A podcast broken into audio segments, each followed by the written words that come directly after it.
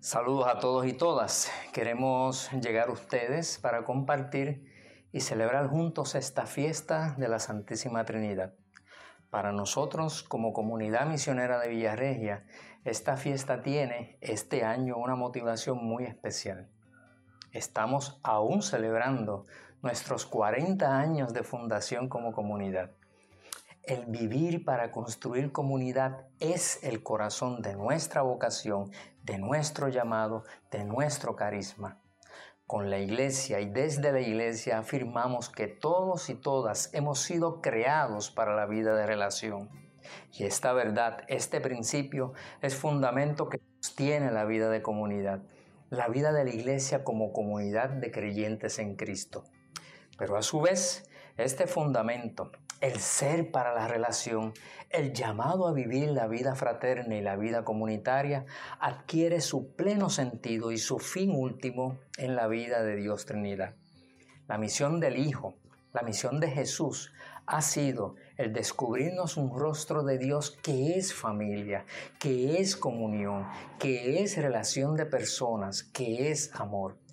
Padre, Hijo y Espíritu Santo en una relación de amor eterno que inspira y se convierte en fuente, modelo y fin de toda convivencia humana para vivir relaciones profundas y verdaderas, aunque no carentes de las debilidades de nuestra humanidad. Siendo así, es claro que el ser humano necesita la comunidad. Todos y todas necesitamos sentirnos amados y necesitamos poder tener un espacio y lugar donde poder amar un lugar donde desplegar aquellos dones recibidos como regalo que nos permiten servir, entregarnos, darle un sentido a la vida fuera de uno mismo. Entonces, un primer punto importante es no olvidar que la comunidad es una necesidad porque hemos sido creados por ella y para ella.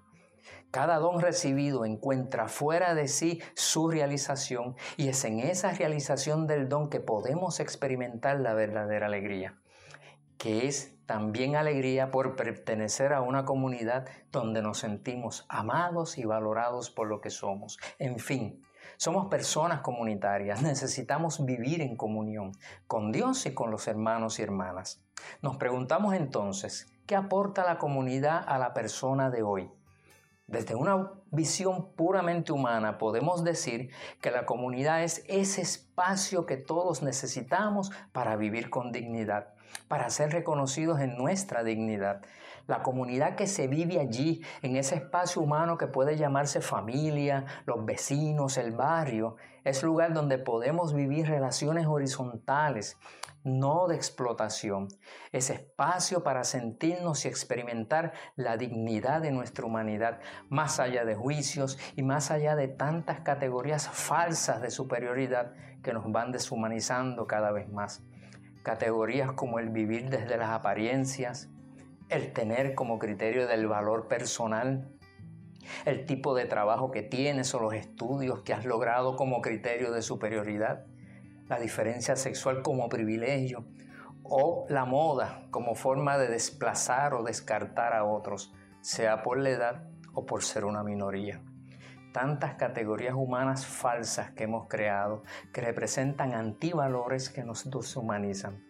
Por eso, las comunidades humanas, sociales y también las motivadas por la fe en Cristo tienen que constantemente abrazar con misericordia a sus miembros para sanar, perdonar, curar, para ayudarse unos a otros a seguir hacia adelante, construyendo juntos como iguales, no desde la perfección, no desde el juicio del otro, no desde el privilegio, sino desde la acogida y la misericordia. De lo que se trata es de sustituir relaciones de dominación y subordinación por relaciones de reciprocidad en el respeto a la diversidad. Estamos llamados a construir comunidad desde el encuentro, comunidades sanadoras, comunidades que encarnen la preferencia por los predilectos de Jesús, los más pobres, los frágiles, los enfermos, los encarcelados, comunidades que sigan las huellas de Cristo. Las comunidades son esos espacios que se viven como fermento desde donde se construye una nueva civilización que tenga en el centro el perdón, el respeto y la valoración de las diferencias. Es desde la aceptación de nuestra vulnerabilidad humana, desde la acogida real de nuestras debilidades, desde nuestros límites, que Dios está construyendo una nueva civilización del amor, desde el rostro de la ternura y la misericordia. Pero decíamos, el llamado a vivir la vida fraterna y la vida comunitaria adquiere su pleno sentido y su fin último en la vida de Dios Trinidad. Dios Trinidad, que es relación, creó al ser humano a su imagen y semejanza, es decir, lo hizo capaz de ser su amigo, de entrar en relación con él.